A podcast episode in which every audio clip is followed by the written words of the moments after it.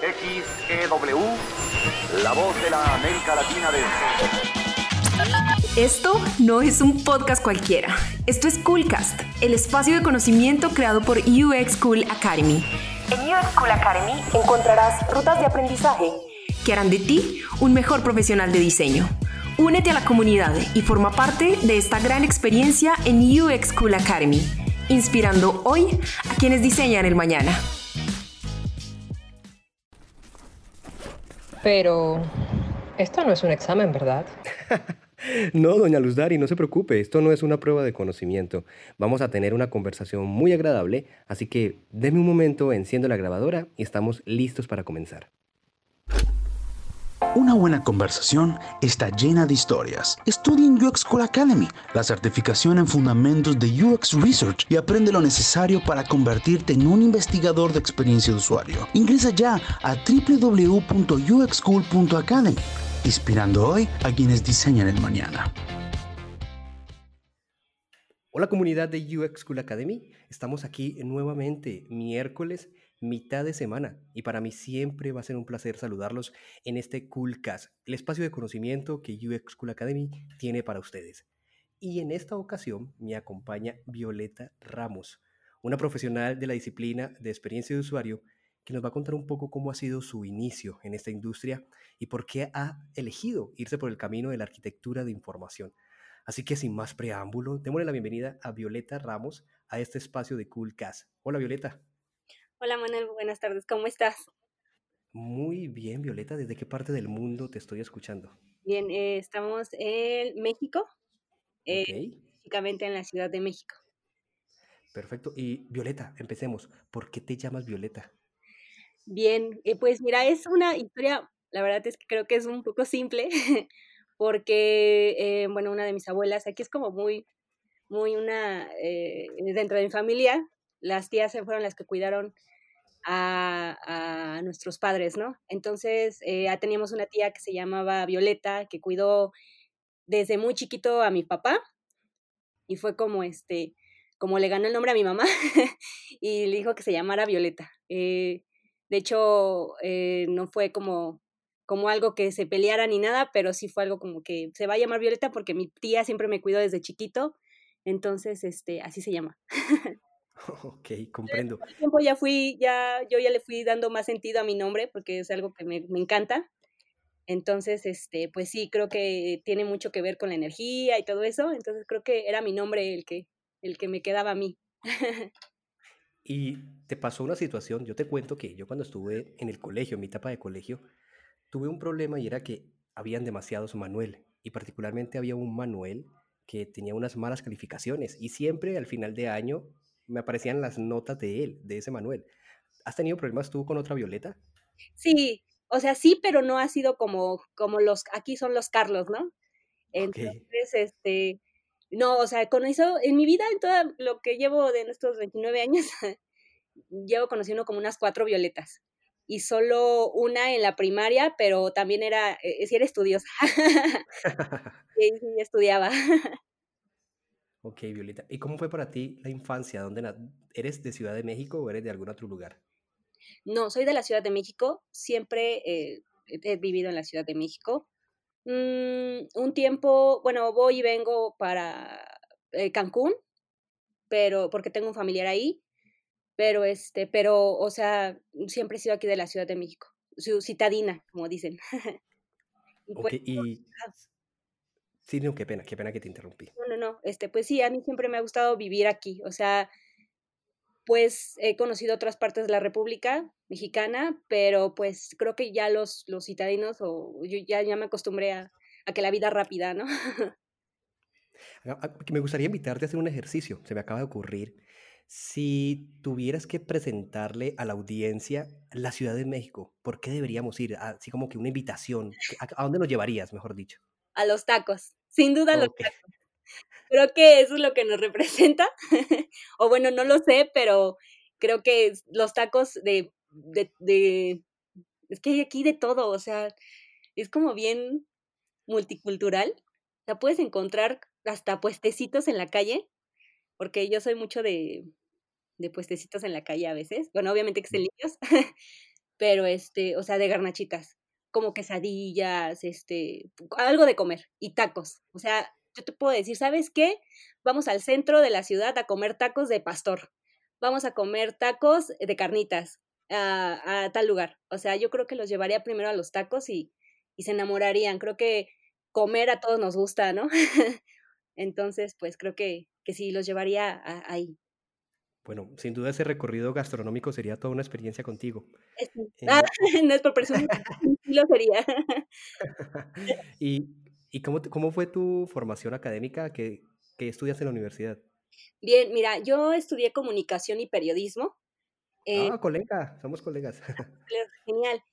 En la UNAM, en la Universidad Nacional Autónoma de México. De hecho, este, estudié en una de sus facultades, eh, que se llama Facultad de, Facultad de Estudios Superiores Aragón. Entonces, yo, ahí es la especialidad, o como tal te forman como comunicóloga, o comunicólogo, perdón, y periodista. Entonces tienes como esas este, dos, dos fortalezas en, en, esa, en esa parte de la facultad y es así como yo, yo decidí estudiar esa, esa licenciatura o esa carrera y pues me enamoré. Eh, la verdad es que no, no estaba segura cuando inicié a, cuando entré a la universidad si quería estudiar eso, pero con el tiempo yo creo que me bastaron dos meses para, pues para que me enamorara y para que de verdad dijera, pues esto es lo mío. O sea, hablo demasiado, sí me gusta ser sociable, este, me gusta ser chismosa, conocer más, ¿no? Conocer eh, pues, ¿qué, nos pueden aportar, qué puedo, cómo comunicarle a una persona sobre, sobre algún tema en específico, ¿no? ¿Y, ¿Y, qué rama de la comunicación, con qué rama te sientes más afín? Con televisión. O sea, yo estudié, de hecho, dentro de la universidad había tres, tres, tres este, especialidades, ¿no?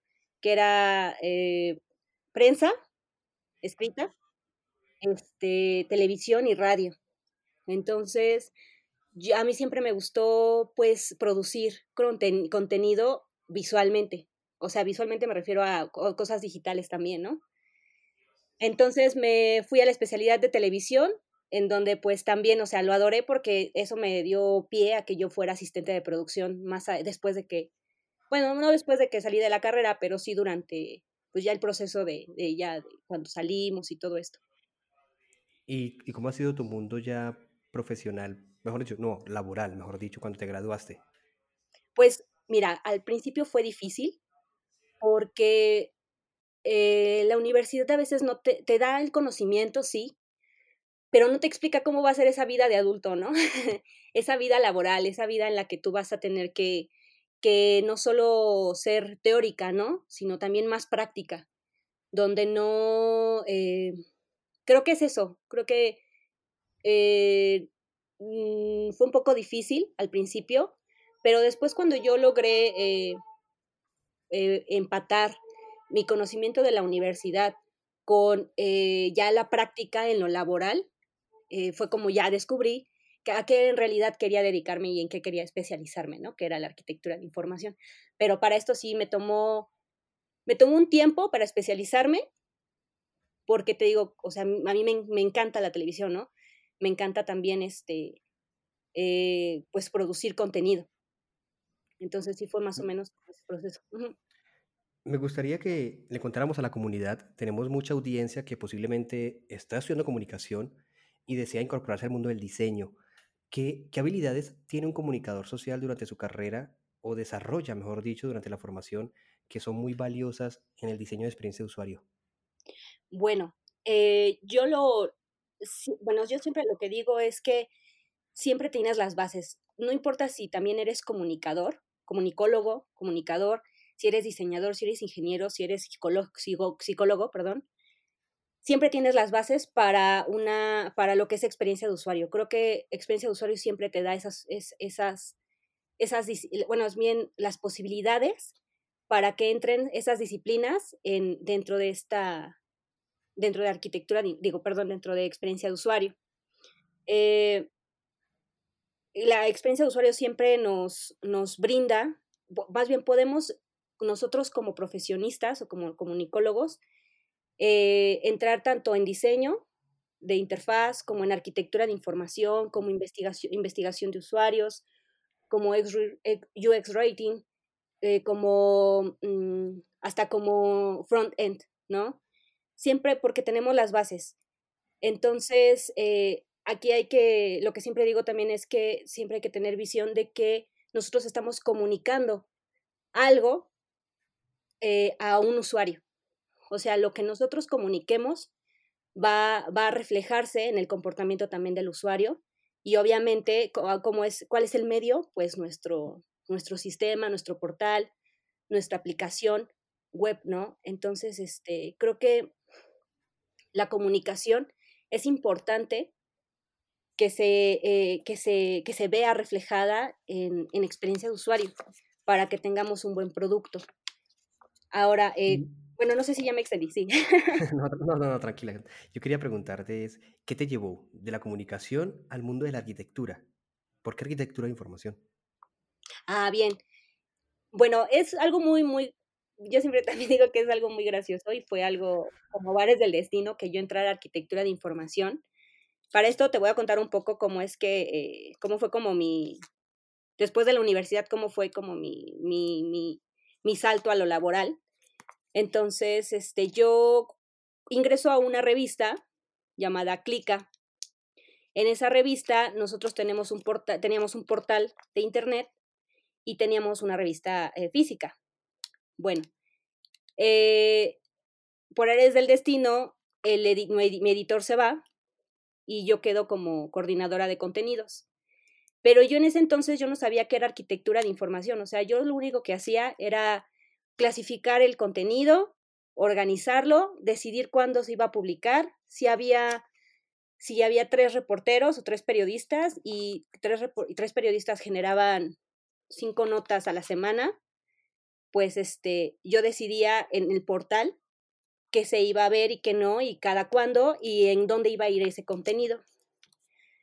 Cuando me invita un, mi, un amigo a, al INE, al Instituto Nacional Electoral, a trabajar como analista de experiencia de usuario, pues yo no sabía qué era eso. O sea, yo, yo decía, bueno, pues pero ¿qué voy a hacer, no? Y, él me decía, no te preocupes, tú vente y este, y ya yo te explico qué, qué tienen que hacer, porque aquí les surge.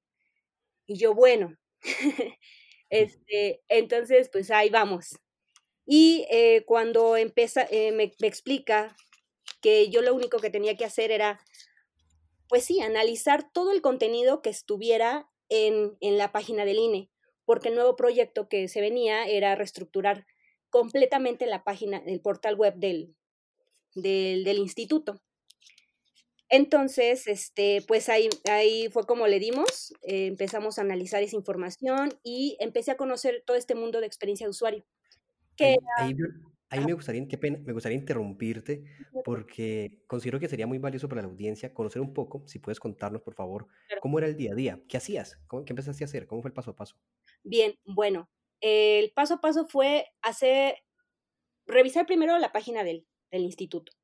O sea, veía desde el icono hasta, de, perdón, desde el logo hasta los iconos, hasta eh, qué contenido tenía, cuántas, cuántos, mmm, cuántas clasificaciones de información tenía la página. Por ejemplo, si tenía información dentro de credencial para votar, si tenía información dentro de partidos políticos, si tenía información para, para las áreas dentro del instituto, y este, conocer también hacia quién iba dirigida esa información, ¿no? Era para el público en general, para la ciudadanía. Entonces también tenía yo que analizar eh, cómo le íbamos a hablar. Entonces eh, yo ah, desde ese día, o sea, el primer día eh, me empecé a, a, ver cómo, cómo se dirigían al usuario. O sea, te digo, estas cosas yo no las sabía como tal, pero las hacía porque la comunicación me, había dado esa, esas bases, ¿no? Cómo entrevistas a, una persona, cómo haces un reportaje, cómo haces una crónica. Creo que eso puede, se puede, y, y, yo lo empleé, en, este, en analizar esa información dentro de un portal web. Entonces, pues sí, era ese, ese mi día a día. Yo llegaba a la oficina, me decían, mira, tenemos que eh, analizar la información de este apartado y eh, ya que la analices, me vas, eh, tienes que mm, organizar la información que viene ahí y ver, verificar si hace falta más información que podríamos transmitirle al ciudadano. Cuando termines con esa información, la pasas a diseño. Y ya diseño se encargará como de darle la, la vista bonita, digamos. Ok, perfecto. Y, y, luego ahí, ¿cómo fue entonces tu evolución haciendo esa actividad? ¿Fuiste creciendo? ¿Fuiste cambiando de, de disciplina? Exacto. Como te digo, eh, cuando yo entro, ya hago como ese trabajo, empiezo a, a, relacionarme con la información, a relacionarme también con el diseño, porque como sabes, pues en comunicación como tal no te dicen, eh, no te dan formación de diseñador gráfico o diseñador de interfaz, pero tienes las nociones. Entonces yo también me fui como como eh, pagando cursos, también el instituto nos pagó cursos, nos pagó talleres para este, conocer más la experiencia de usuario, porque en realidad hace, eh, de, esto, esto, de esto te estoy hablando hace cinco años aproximadamente. Entonces, eh, hace cinco años la información con respecto a de UX no estaba como tan, tan a la mano, ¿no? Todavía siento que en esos momentos estaba como, como asomando la cabeza aquí en México y se estaba como, como implementando. Bien, bien no sabían como tal que era experiencia de usuario en ese, en ese tiempo. Y, y creo que, eh, pues yo creo que eso también a mí me, me, me, ayudó para, para investigar más cosas, ¿no? Más, más a qué se dedica, qué era la, la experiencia de usuario como tal y a qué quería dedicarme. Entonces, cuando yo veo que hay disciplinas en las que te puedes especializar dentro de experiencia de usuario, yo decidí eh, especializarme en arquitectura de información. Primero, porque va de la mano con la comunicación. Y segundo, porque siempre me ha gustado eh, organizar y estructurar cosas, ¿no? O sea, un segundo no puede existir sin un primero. Entonces creo que así es la arquitectura, te da esa posibilidad de que guíes, guíes a cualquier persona a que tú, a que tenga un, un camino. Y, y si tuviéramos, uh -huh. si, tu, que, si tuviéramos que explicarle a nuestros padres a qué nos dedicamos o a qué se dedica un arquitecto de información, ¿cómo lo podrías decir? Bueno, primero me gustaría que eh, voy a explicarles que la arquitectura de información, aunque no sepamos que la hacemos, o aunque no se, no, no se llame como tal arquitectura de información, siempre la vamos a hacer. Siempre organizamos cosas, siempre clasificamos algo. Entonces yo empezaría por ahí, yo le diría a mi mamá, que es lo que sí me, me, me, me pregunta mucho siempre, ¿no? Pero ¿qué haces, hija? Ah, es que siempre te veo que estás en la computadora, ¿no? O es que este, pues, o sea, no, no, no terminaba de entender. Entonces yo lo expliqué así. Eh, imagínate que tú eh, vas al supermercado, es un ejemplo muy, muy, muy simple. Vas al supermercado y en el supermercado tú, tú encuentras todos tus productos eh, organizados. Entonces es lo mismo que nosotros hacemos. Yo lo que hago es organizar esos productos y decir que va a ir en este centro comercial, en este centro comercial que va a ir este producto y en dónde lo vas a poder encontrar, para que tú no tengas que preocuparte en que dónde voy a encontrar eh, el pescado o dónde voy a encontrar el, el papel higiénico. Ya, ya alguien organizó esos productos o ese material o esa información por ti para que sea más amenas tus compras o sea más, más fácil al momento de buscar algo. Entonces, no sé, así es como yo se los explico, no sé si, si sea clara. Posiblemente sí, posiblemente a mí me quedó muy claro. Y entonces, si le queremos ya, digamos que la audiencia que nos está escuchando posiblemente dice, ah, ok, ya estoy entendiendo, entonces yo puedo dedicarme a esto. ¿Qué consejos le podrías decir ya a este profesional, gracias al tiempo que llevas ejerciendo la disciplina, que genere mucho valor para quienes apenas están empezando? Bien, eh, bueno, creo que la arquitectura de información con base en estos cinco años que yo tengo, bueno, seis años con la revista y con el instituto que, he trabajado con ellos. Y, dentro de, del UX eh, siempre va a estar la arquitectura de información. Yo diría que, bueno, yo les aconsejaría que eh, se enfoquen o se interesen por eh, visualizar el contenido, ¿sí? Y pensar más en, en, en, en, usuarios, ¿no? O en ti como persona y decir, bueno, yo si entro a, ciertas este, tiendas de, de compras por internet, ¿cómo encuentro esa información? Bueno, pues siempre va a haber alguien que va a organizar esa información para que tú la encuentres. La arquitectura de información, y que no se decepcionen, la arquitectura de información no siempre es visible, pero sí es, este, es tangible. no sé si me explico con ese, con ese concepto. Y eh, que no se decepcionen y que siempre debe de, de, de, existir. O sea, siempre debe de estar la arquitectura de información. Nunca puedes saltarte al diseño de interfaz, nunca puedes saltarte eh, eh, o hacer investigación de usuarios si no tienes este, una estructura. O sea, creo que, en, que, y que no se olviden, que no se olviden que la arquitectura de información es muy importante y es una de las bases de la experiencia de usuario para que un producto este, salga, salga a flote y sea amigable. Y en estos seis años, Violeta, que llevas haciendo justamente arquitectura, ¿cuál ha sido un reto grande de esos que uno dice, jue madre, reto, ¿cómo lo voy a superar? Que te genere canas, que te haya sacado, mejor dicho. Canas verdes, como dicen más aquí. Eh, pues mira, creo que creo que em, hace un año, no, hace dos años, tuvimos, iniciamos, o más bien continuamos con el, sí, continuamos con un proyecto eh, de experiencia de usuario dentro de la dirección en la que estoy colaborando. Esto ya no va tanto de arquitectura de información, sino más de experiencia de usuario. Nosotros lo que queríamos hacer era un área especializada como tal dentro de la dirección, o sea, que tuviéramos las distintas disciplinas para poder utilizar metodologías dinámicas dentro de este, o metodologías ágiles dentro de la dirección. Entonces, eh, creo que dirigir, porque bueno, en ese entonces yo, yo fui líder, este, dirigir como todo ese proyecto como tal, o sea, de ser arquitecta de información y nada más hasta cierto, poco, hasta cierto punto enfocarme en, ese, en esa disciplina, sacarme de esa zona de confort y liderear a, a gente y decidir cómo íbamos a, a, trabajar, cómo íbamos a hacer una metodología. Creo que eso fue un poco, fue lo más difícil eh, que, pude eh, haber pasado en estos seis años.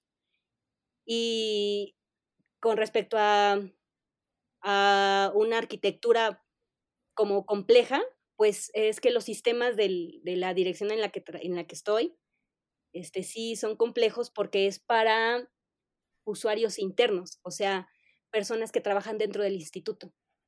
Entonces, eh, estaban muy acostumbrados a hacer un proceso físico y ahora como ese cambio les cuesta un poco para hacerlo digital.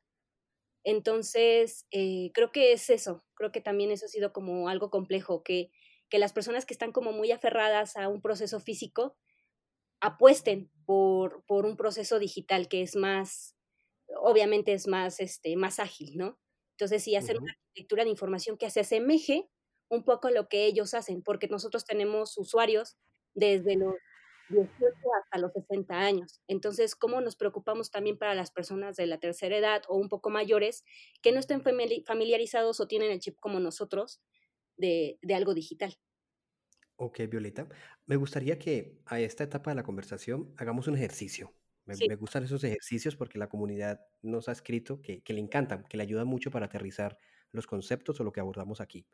Imaginémonos un caso hipotético, ¿correcto? Acaba de llegar a nosotros, somos una agencia, tú y yo somos una agencia de diseño, una consultora, y llega un reto de diseño que tenga que ver con arquitectura e información. Cuéntame así por encima cómo se abordaría un reto, qué es lo primero, qué es lo segundo, qué habría que tener en cuenta. Bien, pues mira, eh, como arquitecta de información, yo lo que eh, podría sería primero saber mi contexto, ¿no? Mi usuario, que es como las bases de arquitectura de información, mi contexto, mi usuario, y este, y qué es lo que voy a, como, bueno, sí, qué es lo que voy a, analizar como tal. Eh, si yo, que, como mi contexto, para quién estoy, ¿no? ¿Para qué, qué es, qué, ¿En qué proyecto vamos a trabajar? si la empresa es este, es este, por ejemplo, es privada o es gubernamental, porque sí cambia mucho. este, qué modelo de negocio tiene, qué, cuáles son sus aspectos dentro del contexto, cuáles, este, cuáles son aspectos culturales, si tiene afinaciones políticas, los recursos y, y, cuáles son las restricciones dentro de ese, de ese, de ese contexto. Eh, perdón, me faltó el contenido. También tendríamos, con base en eso, tendríamos que saber qué tipo de contenido vamos a, vamos a presentar, qué formatos, cómo va a ser ese contenido, cómo se va a estructurar, de, cómo va a ser la estructura, pues sí, de información y para quién va dirigido todo esto, ¿no? Que es nuestro usuario. ¿Qué necesidades tienes? ¿Qué comportamientos? ¿Cómo, cómo se, cómo, qué necesidad tiene de información y cómo se va a comportar con respecto a esta información? Entonces, primero tendría que conocer todos estos elementos, eh, tal vez a grandes rasgos, para eh, comenzar a pensar en, en, arquitectura o en cómo voy a organizar ese, esa, esos tres elementos, tanto contenido, contexto y usuario. Y obviamente, pues, nos, nos apoyamos mucho del, del, del estudio de, de, la investigación de usuario, ¿sí? ¿Qué es lo que necesita como negocios, eh, reglas de negocio que nosotros le llamamos en el instituto, este, qué características debe de llevar, si es portal, si es un sistema, si es una aplicación. Entonces, y para, para por ejemplo, para qué proceso electoral, si va a ser un proceso electoral o solo es un, una, un producto institucional, o sea, que no tiene, no tiene, o sea, que siempre va a estar en función o en funcionamiento. Ok, perfecto. y dentro de los artefactos que puede ejecutar un, un arquitecto en su quehacer, ¿cuáles o cuáles has tenido un acercamiento? Dentro de sus artefactos, eh, como no... O, o, instrumentos o entregables, mejor dicho. Ah, ok. Bueno, eh, dentro de nuestros entregables como arquitectos de información, nosotros hacemos un benchmarking, por ejemplo, podemos hacer un benchmarking y eso es como nuestro entregable, como, como análisis. Ya como tal, para ah, estructurar la, arquitectura, eh, lo que yo hago, o lo que varias personas o varios arquitectos hacen, es un diagrama, em, como un diagrama de navegación, un diagrama de proceso o un esquema.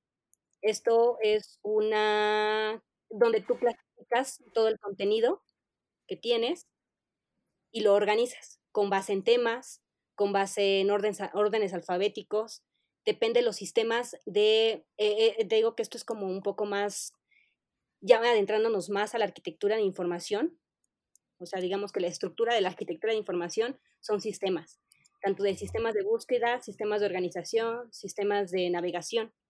Entonces, todo eso tú lo tienes que eh, reflejar en un diagrama. Entonces, ese sería nuestro, nuestro, uno de nuestros entregables, hacer diagramas. Eh, como otro entregable tenemos los wireframes, que eh, aquí les, les, hago mucho como, más les pido de favor que no lo, no lo confundamos con los mockups, porque sí, este, aquí teníamos un problema porque decían, no, es que los diseñadores, este, pues ya el mockup es el, como el, el entregable de arquitectura de información, y no, los, y no, son los wireframes, los wireframes son este, un, una, un ejemplo gráfico en baja calidad o, en dibujado o, en, o en este o bocetado sin color donde tú vas a, como arquitecto de información tú vas a, decidir este, qué elementos vas a colocar en cada, en cada apartado dentro de tu portal o de, tus, de tu proyecto. Esto va mucho de la mano con el, con el diagrama de flujo o el diagrama de navegación como, o diagrama de proceso, para que, este, para que, para que también el diseñador pueda entenderte tú como, a, ti como arquitecto de información. Eh, estos son uno de los principales este, entregables que se, que, se, que se plantean para la arquitectura de información y para que tú puedas, este, pues sí, comunicar y, y, y, que eh, el, el, el, diseñador o el, el desarrollador pueda, pueda trabajar. También otro entregable que puedes este, aportar sería un vocabulario controlado. Nosotros lo hacemos, por ejemplo, en un Excel y vamos viendo qué palabras van, este, van a estar dentro de, nuestro, dentro de nuestro contenido, dentro de nuestro portal. Esto nos va a ayudar a generar también metadatos, que nos va a servir para los sistemas de búsqueda. Todo lo que nosotros, eh, y posicionarnos, por ejemplo, en Google, ¿no? Bueno, obviamente sin anuncios o este, no pagando, ¿no? Pero, este, pero sí nos da la posibilidad de que nosotros, este, con, unas, con ciertas palabras, eligiendo esas palabras, teniendo un vocabulario controlado, eh, nos puedan encontrar en algún, en algún punto dentro de Google o dentro de un buscador. Digamos que... Ajá. Ok, bueno, no. Y de esto, listo, allá nos, nos cuentas de algunos entregables. ¿Y cómo hace un arquitecto para testear lo que plantea? ¿Qué métodos de testeo utilizaría? Bien, eh, no es muy distinto a las pruebas de usabilidad. O sea, en realidad son pruebas de usabilidad lo que nosotros hacemos. Eh, digamos que lo básico o lo, lo, sencillo es pedirle a un usuario que se sienta frente a una computadora. Cuando tú ya tienes tu arquitectura, tu wireframe, tú puedes decirle eh, a, al, pues digamos que a la persona encargada de hacer las pruebas de usabilidad, que tú tienes tu, tu, producto y cómo te ayudaría pues ya a generar como esa prueba de usabilidad. Eh, nosotros lo que hacemos es eh, poner a la gente o a, las personas que van a ser nuestros usuarios, citar a ciertos usuarios eh, y frente a una computadora los, los sentamos y, este, y les marcamos un prototipo, que es nada más es el wireframe, por ejemplo, sin color, solo para verificar que, la informa, que puede encontrar esa información. ¿Por qué se hace esto? porque eh, no queremos viciarlo con, con, el, con el diseño de interfaz, no queremos viciarlo con interacciones. Entonces solo le pedimos que, que obviamente con preguntas muy, no tan directas, porque puede viciar nuestras pruebas de usabilidad, con ciertas preguntas eh, podemos guiar a ese usuario para que nos pueda eh, comunicar con base en sus acciones eh, si nuestra arquitectura es, es, buena, si encontró cierto contenido, si cumplió un objetivo, y eso pues ya sería una, una palomita para nosotros como arquitectos de información. Entonces, este, lo podemos testear como con pruebas de usabilidad y también existe una, una herramienta que se llama tree testing. Entonces, esta nos enseña cómo el usuario, con base en sus clics, ahí ya sería ya es con un prototipo como más elaborado, donde ya pueda tener interacción el usuario y ahí ya nos, ya nos, ya nos marca con base en cuántos clics dio el usuario, cuánto se tardó en encontrar esa información y este, pues sí, básicamente como son esos datos que nos da el tree testing, que nos puede eh, dar información de cómo es que eh, le funcionó esa estructura, si debemos cambiarla o debemos nada más darle un ajuste. Entonces, sí, serían como esas dos, dos opciones que ustedes pueden llevar para probar su arquitectura de información. Cuando tienen, pues, eh, digamos, no, no, no, no genera mucho tiempo, pero sí debe de ser este, pues ser consciente, ¿no? De que para qué objetivo tenemos con esas pruebas de usabilidad dentro de la arquitectura de información.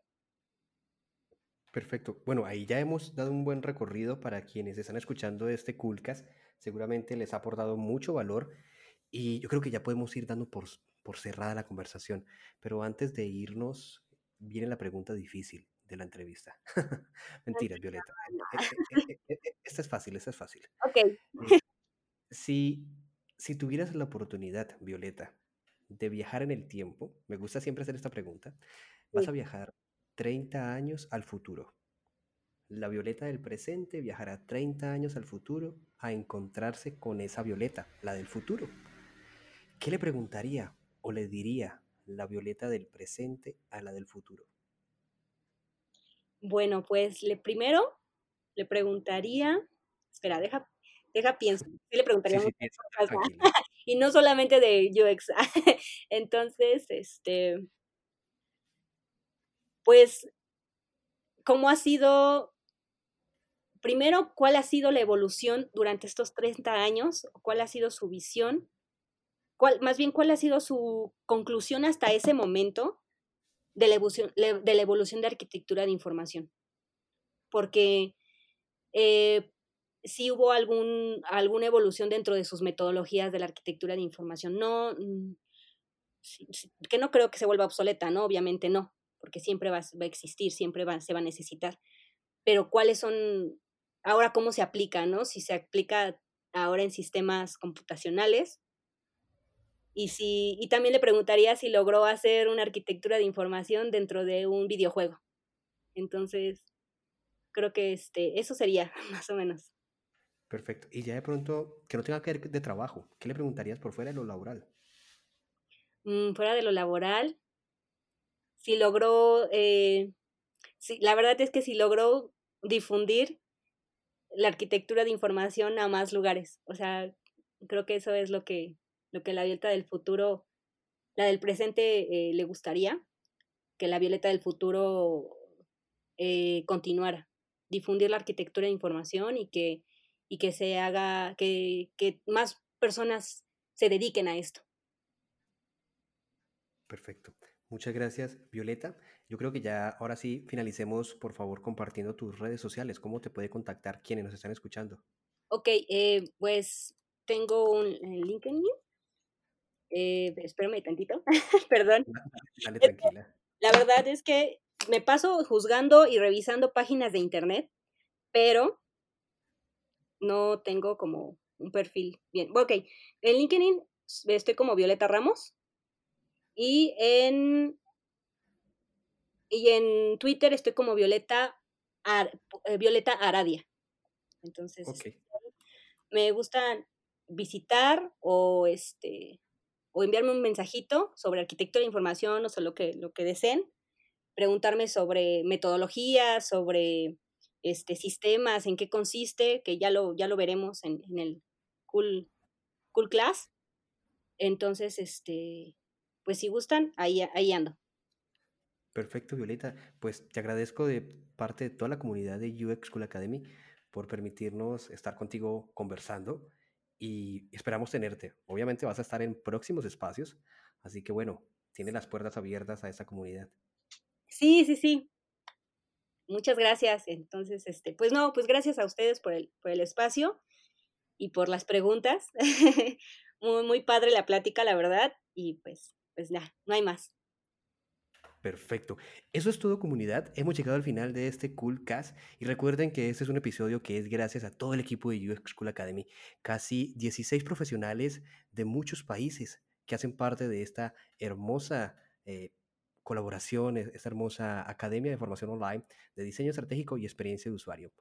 Un abrazo cordial también a nuestro productor audiovisual, Sauron, que hace posible este episodio y cada episodio que ha salido hasta la fecha. Así que nos vemos la próxima semana en el siguiente Cool Cast. Chao,